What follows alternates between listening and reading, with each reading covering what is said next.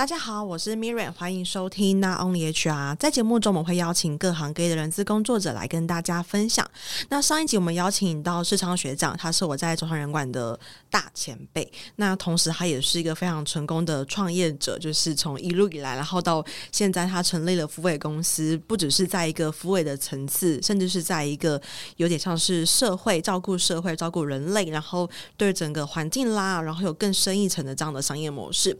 这一集想要跟学长聊一下，说关于福委会的运作跟这个福委会的内容。吼，那因为其实据我的了解，其实就台湾的法规是，只要组织的呃，就是投保人数啦，就是在挂在这个统编底下的人数超过五十人，这样就要成立福委会。那究竟可以请学长简单分享一下，究竟什么是福委会呢？是，好，这个福委会其实就是职工福利委员会。那在中华民国的法规哈，有一个职工福利金条例。那职工福利金条例，它其实过去在修法的时候，已经把这个五十人的这个规定，把它从法规里面去拿掉。哦，所以现在没有五十人这个规定了吗？哎，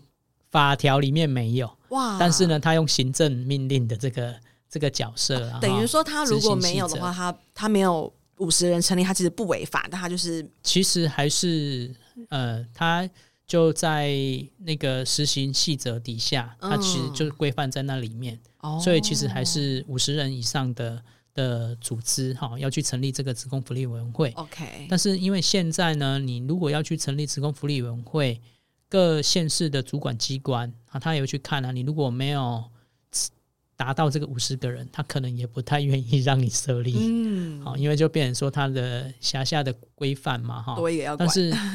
呃，少的部分呢，其实像你如果进到科学园区，那就非得要成立哦。所以是科学园区，不论是什么人数都要成立吗？是是哦，好特别哦，什么样的原因呢？但是那个这个职工福利委员会，我在讲说哈，职工福利委员会呢，嗯，成立的标准是要有七个委员以上嘛，是。那如果公司的员工人数没有七个人呢？也不能成立。其实他还是可以从主管机关里面去派代表让你去成立啊。哦，那是什么原因？新竹竹科这边的呃组织都一定要。这个他在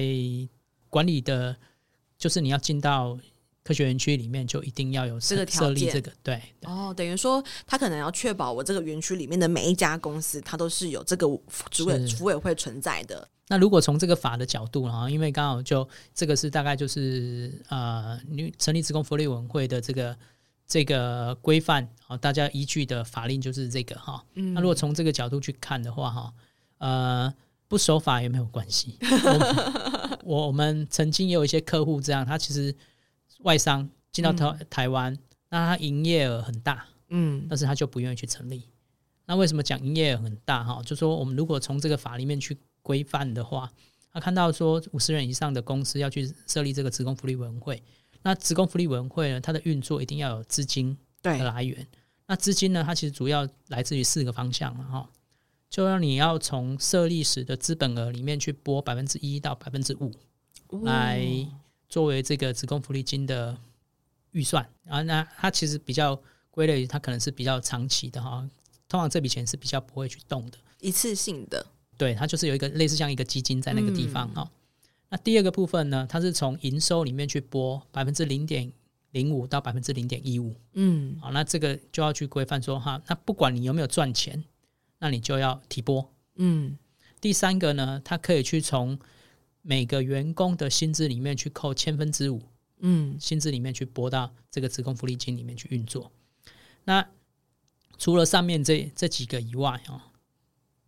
你第四个其实就是工资里面的下缴，下缴对、哦、下缴的东西，对，哎，好，我等一下再解释一下下缴是什么。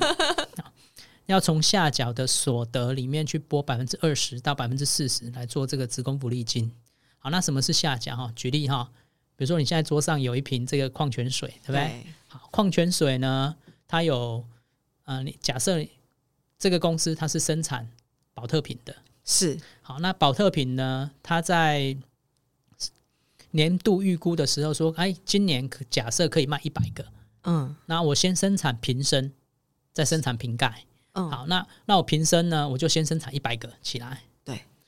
那可是呢，生产完了之后，发现说市场的状况可能不是很好，嗯，可能只剩下六十个，嗯，那你瓶盖可能就只做六十个。个好，那年度终了的时候，是不是你库存里面还有四十个瓶身在那个地方？对，好，没有卖完的还有四十个，那放很久了之后，那个就变成是下脚。哦，好，那就生的吗？对，那就生产过程当中所有剩余价值的东西，嗯，你再拿去卖，嗯，啊，比如说啊，你你这个东西呢，你可能就之后再卖出去，那卖出去呢，你就可以再换钱嘛，哈、哦，那换钱就要拨百分之二十到四十，哇，好啊，这个是下脚啊，通常哈在制造业里面哈，这如果库存很多，啊下脚可能哎很多，有有时候就会多很多钱，那年度可能就会用不完。哦，好那。我刚刚讲年度用不完哦，通常为什么会讲说年度用不完？就是说，因为在职工福利金条例里面，在财务上面的运用上面哦，呃，你的年度所得的支出在年度里面哈，你的支出没有达到年度收入的百分之六十以上，那你就要被课税啊，就二十 percent 的税。嗯，所以通常大家都会把它用超过百分之六十。嗯。嗯我有一个财务的问题想要跟学长请教，就是刚提到说我们的福委会的金流有四个来源嘛，第一个其实是我们这个公司当初创始的这个资本额的某个趴数，那第二个可能是我们当年营收，不论是亏损或者是有盈余，只要是营收的某个趴数，再来是职工福利金员工的钱，然后最后一个是下缴。那我的好奇是说，那要如何区分？这个营收是来自下缴，还是来自于一般的营收？也就是说，刚才是营收，可能是年度营收的零点零五或零点一五一五。对，那跟下缴的百分之二十，这是一个很大的落差。哦，没有没有，好，来那个年度收啊，就是收入啦，哈，对，就收入，就比如说啊，我们估算的依依据可能就是开发票的数额嘛。对对对对对。好，那那个大概就是年度。的收入营收，从你今年做出来的产品嘛，嗯、好，那第二个那个下角是因为你知道库存再去拉出去的，嗯，从其他的，好，那下角的这件事情呢，就举例来讲哈，通常会有一种迷失啊哈，因为如果你是服务业，大概你也没什么下脚，对啊，啊，那比如说，但是你制造业啊，纸箱算不算是下角？哦，纸箱纸箱就不算哦，不算，因为它是你，它不是生产过程当中的。嗯但是有很多好的公司，它其实把这些都算成下脚，回馈到这个福利金里面。好，刚刚有讲说主要的资金的来源是四个嘛，哈、嗯，其实还有第五个、第六个、第七个哈。所谓第五个、第六个、第七个，就是后面就是比如说你刚讲到的这些资金，嗯，那你存在利息，对，没错哈，啊，这个可能就会。每每年都会有嘛，嗯，那甚至早期有一很多的公司，它在配发这个股息股利的时候，那因为可能有一些零股没有分配完，他、哦、就直接丢给福委会。那甚至也到现在也有很多的职工福利委员会，它会有呃一些所谓的股利所得投资吗？就是福委会变成一个法人去投资？呃，有一些公司它是把它设立成财团法人，嗯、哦，那你如果没有法人化，它其实因为当然啦。法规没有限制说你不能去投资，嗯，但是你如果投资失败怎么办？好、哦，因为这是职工福利金嘛，对不对？那投资失败，因为投资有赚有赔嘛，请详阅公开说明书。好，那因为这件事情哈，如果你赔钱的时候呢，怎么办？那其实可能就会归属于管理不当嘛，因为做这个投资，那那就是要变成说这管理人。就要负这个法律的责任。哇，大开眼界！Again，哎，对，哦，好啊，那所以其实，在管这个资金面的话，哈，可能就会有一种，就是说刚刚有提到的节税的这件事情，嗯，啊那另外还有一个很多的操作，其实我只要把福利金发现金给员工，不是对福委会最省事吗？对啊，最方便。对，那法规有规范哦，你的发现金的比例。不能超过年度收入的百分之四十，那可以发礼券。哎，发礼券可以的，因为它不是发现 金，它是商品券。对，商品券啊、嗯、啊，那那为什么那个不能超过百分之四十？因为他也希望说你去多去做一些交易嘛？呃呃，活动啦，哈、哦，来促进这个嘛。因为你很省事，我就直接发现金就好了嘛。嗯，那如果你发超过百分之四十，有没有关系？也不会被罚。也也会被罚，也会被罚。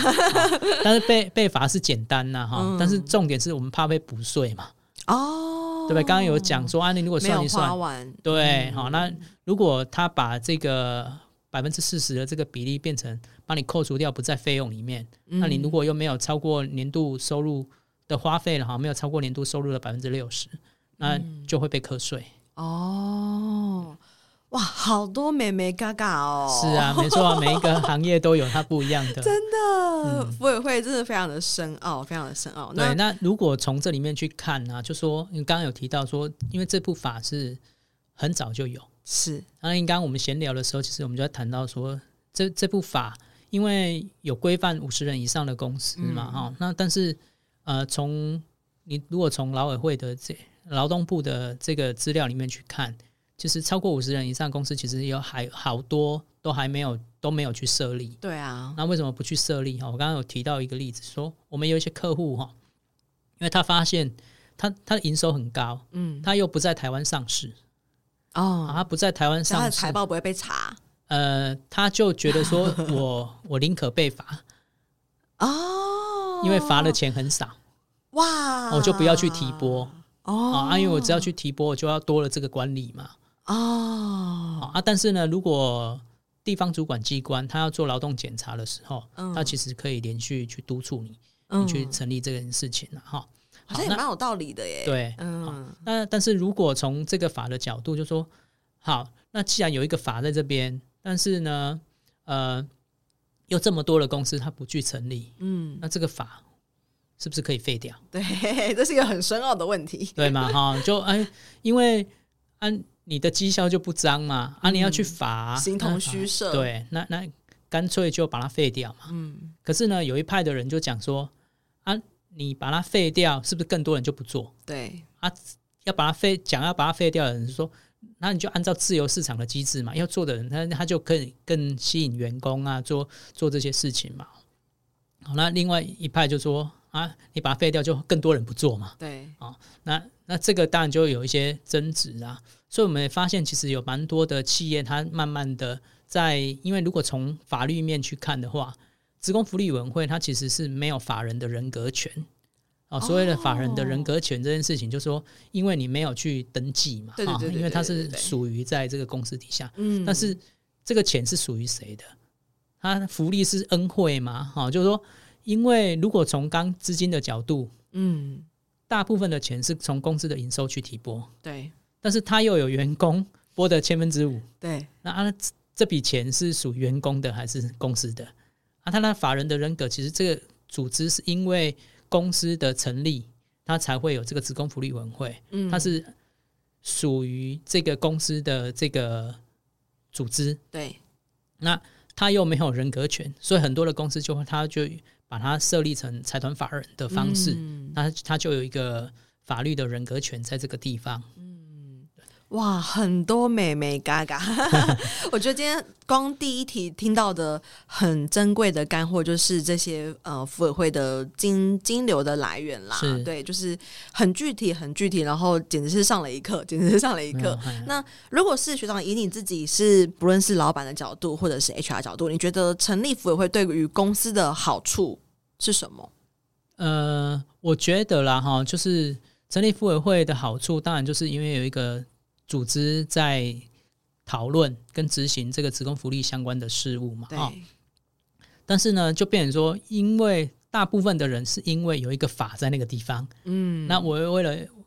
尊重这个、遵守这个法律的规范，那我就非得要去设，那非得要去设呢，他可能就会形同虚设，嗯，哦，那从这里面找到的委员，他可能就是。大部分的公司的运作都是兼职的，嗯，那除非他就是从委员里面会有所谓的呃资方的代表，嗯，好，那如果你有工会的组织，那工会的组织呢，在服委会里面它就有规范，就三分之二的这个来源，好的了，委员会的成员其实是从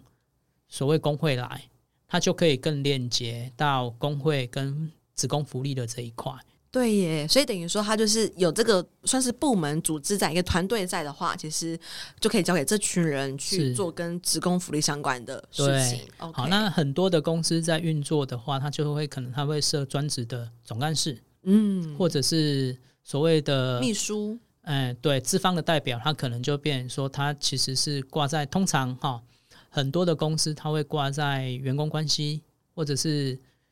C&B 部门，嗯，啊，薪资福利部。啊，那福利它其实就是管这个福利的这个这个事项，那它就会同时在兼顾这个服委会。那兼顾这个服委会的好处是，因为公司可能也会编一些福利相关的预算，因为福利不是只有服委会的、嗯、啊，比如福利也包括你的保险啊，哦、啊，也包括保险，也包括说像你的劳健保那个也算是福利项目嘛，嗯，你的休假那个也算是福利的项目，但是职工福利金条例其实没有规范这些嘛，它只是哎，你要你要走这几个，好，那你可能做一些比较柔性的，所以通常会把它放在人力资源部门底下，就是 CMB 部门啊，因为福利它就可以有统筹公司的福利。那再来，我还有一些额外的私房钱，私房钱，这是所谓的职工福利金嘛，哈、嗯，职工福利金其实本来就要做这些运用。哦、那我可以，比如说内部我可以做一些调整，嗯、有一些就举例来讲，像尾牙好了，嗯，好，那尾牙办活动，餐费可能是公司的编列年度的预算，对，去做这个餐费，但是摸彩其实是福利金来提供，哦、对。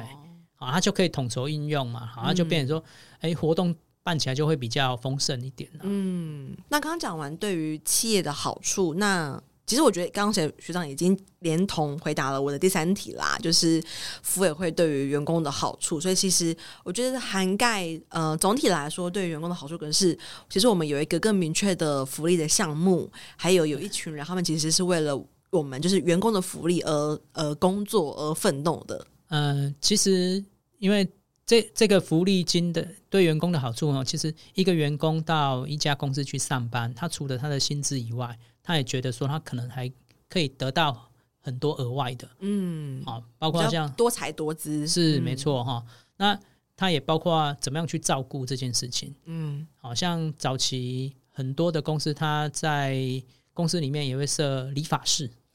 啊、哦，那个是很大的。集团？嗯，因为早期的国营企业其实很多都有嘛。哦，哦那原生消费合作社，嗯，就福利社，对对对，对这这这些东西嘛。嗯、那甚至还有宿舍，嗯，那盖这些宿舍啊，做做这些事情，所以这个也都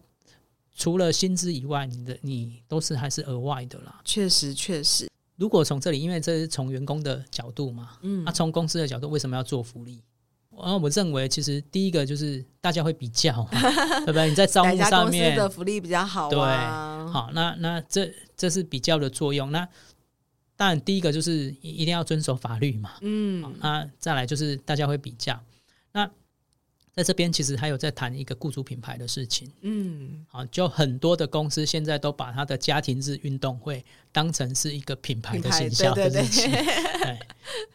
就是一个难得的活动记录，然后可以让好像整个照顾员工跟大家的员工关系这块会变得更更 fancy、更多才多姿一点。是，那其实有时候就讲说，因为我们以前也做很多这个员员呃福利。委员会的运动会啊，家庭日这些啊，啊，每一次哈、哦，比如说运动会的时候啊，活动前要大家叫大家动员，大家都不太愿意。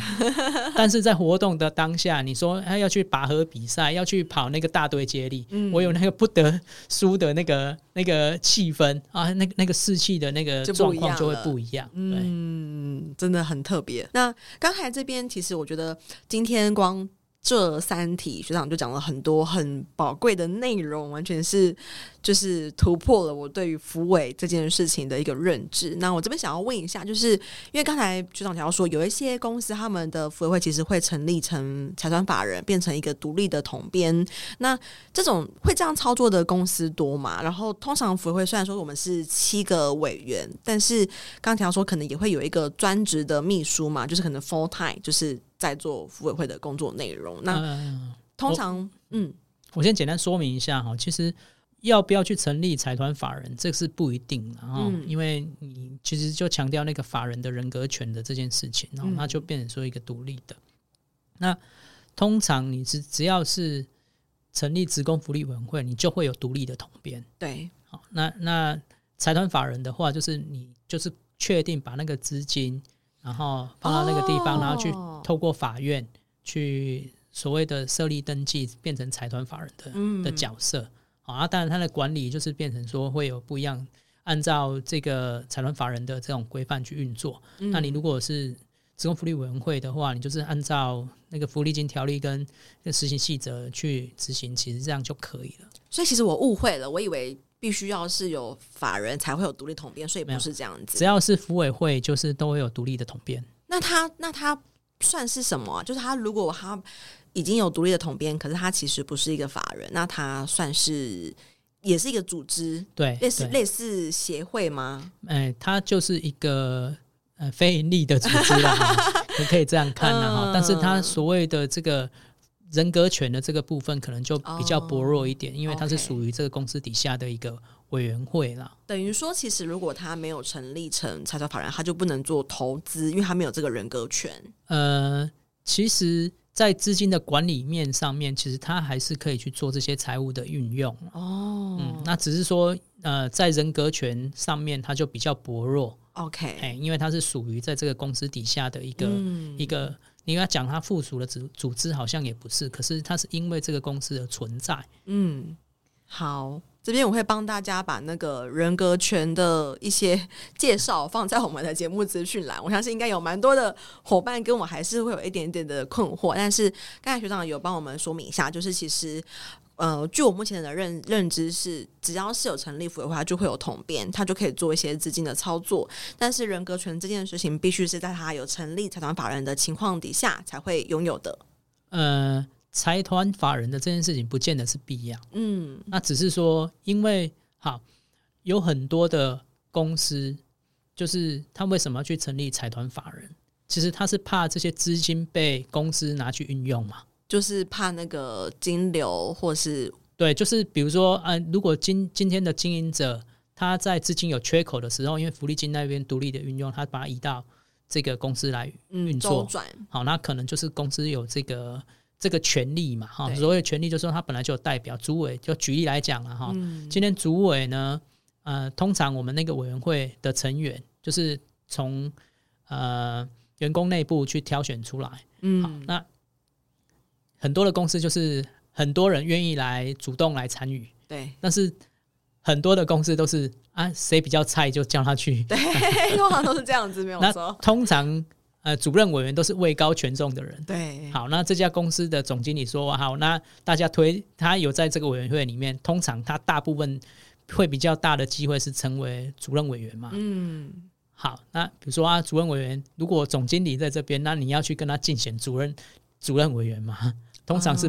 比人家就比较不会嘛。对对。那如果这个总经理呢，在这个公司里面有遇到财务一些状况，他发现说，哎，这里面还有很多的基金可以弄，他把它移出来去运作。哦。好，那那可能就会有困扰。嗯，那财团法人他就有一个完整的规范在看这个事情。嗯，原来如此，理解理解。等于说他就会是独立的，他就不会说，哎，这个呃，想要把手伸进去拿这个钱的。对啦，其实如果财团法人就是他那个总董事长，因为他的管理规范还是会会有嘛，啊，只是说，哎，在这里面他就是会有比较独立的人格在那个地方。好，那如果你公司里面会会，其实他是附属在这个公司底下。好，那这个是我们从。这个法律的角度去看这个事情，通常也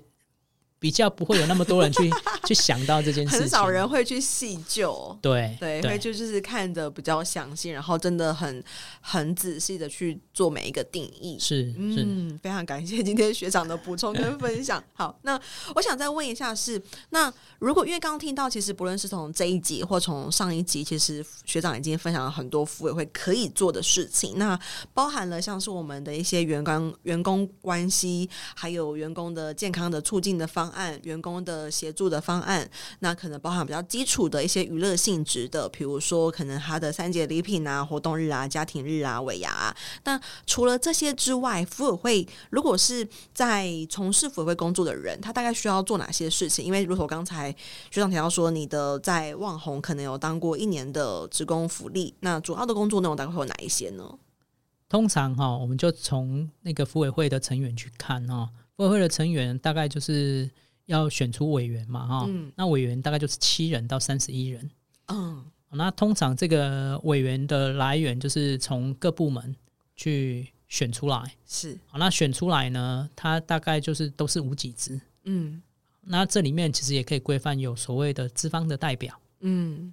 在这里面担任这些委员，哈，那委员呢，大概他年度该做的事情，他就是做年度计划嘛，那年度计划可能就是说啊，年度计划目的就是把福利金用掉。好，那一定要用超过百分之六十嘛，哈、嗯，它、啊、通常哈就是要要做好这个这个规划。那做好规划之后呢，就看比较小型的公司，它可能从福利金里面去看，因为从营收，那如果你的营收是很少的，嗯，当然你那个金额就会不多嘛，嗯，好，那从薪资，那当然你的员工人数少，那这这笔钱其实就就会少，对，好，那你当然就是从这里面去排好规划。那排好规划，可能就是通常不外乎就是，呃，比如说一二月可能是尾牙，对。那三四月，呃，因为刚过完年嘛，哦，就春酒，嗯哦，那春假的期间要不要办一些什么样的活动？嗯、那五五月份可能就母亲节，好，端午节可能会给三节奖金，好，端午节给，呃，那不叫奖金了，哈，那那叫呃福利金的。那七八月是暑假。对，那暑假你可能会想说要办一个跟亲子有关的活动，嗯，好，那九月、十月大概就遇到中秋节，好，那国庆日 要办个什么国庆日的哈？那在十一二月可能就是呃，通常很多的公司在十一二月就会开始准备一些像呃圣诞节的跟公益团体去结合啊，嗯、或者是啊 year end party 啊，跟尾牙其实会很很像的哈，嗯，那。活动规划好了之后就要执行嘛，啊，通常就是这些委员就要参与到这个执行，嗯，好了，如果自己去办的，那就是小型公司，它大概就是因为自己办人也比较少，对，好，那就可以办这这这些事情，所以是这些委员来做。那刚刚有讲到，其实委员是从这个公司里面去兼职的人来做这些这件事情，嗯，那相对的，因为福利金里面它就不能有薪资的这个。投入哦，好，因为如果是专职的人，他其实是领公司的薪水，不是领福委会的薪水。嗯，好，那那也就是说，这些兼职的人，他去运用这个福利金，他其实不会产生所谓的薪资的这个项目。对，所以也就变成说，他几乎都是义务义务职。嗯，好，那你如果要把做活动做得好，那其实就要花很多的时间嘛。对，嗯，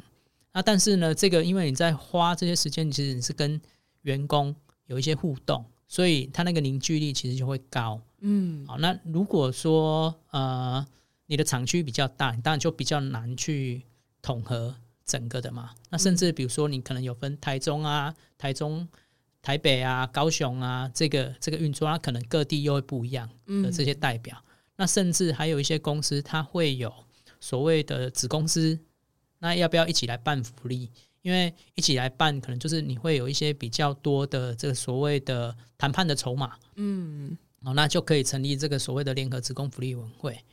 好，那也有一些公司，它就是慢慢的去把这些资金留下来做长期的运用，嗯，比如说它盖宿舍，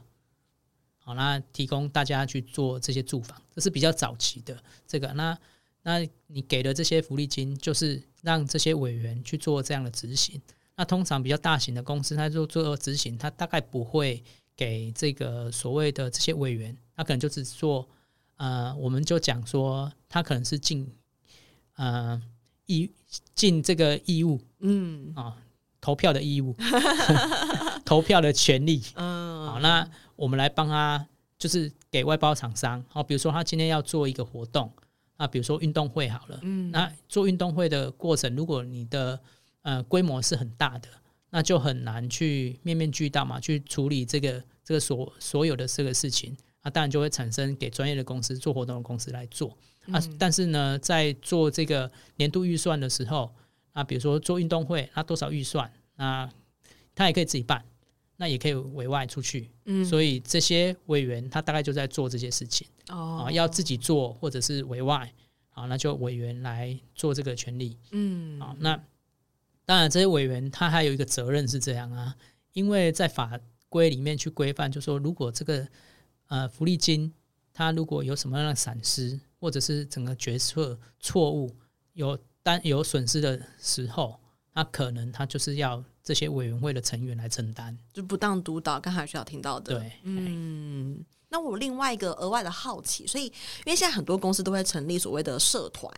是那这也在服委会的管理的范围里面吗？通常是这样哈，因为刚刚有讲说，因为福利的项目，如果你没有职工福利委员会，公司也可以去成立支持这个社团嘛。对，好，那通常你如果有服委会的，因为它有一个项目，就是可以去。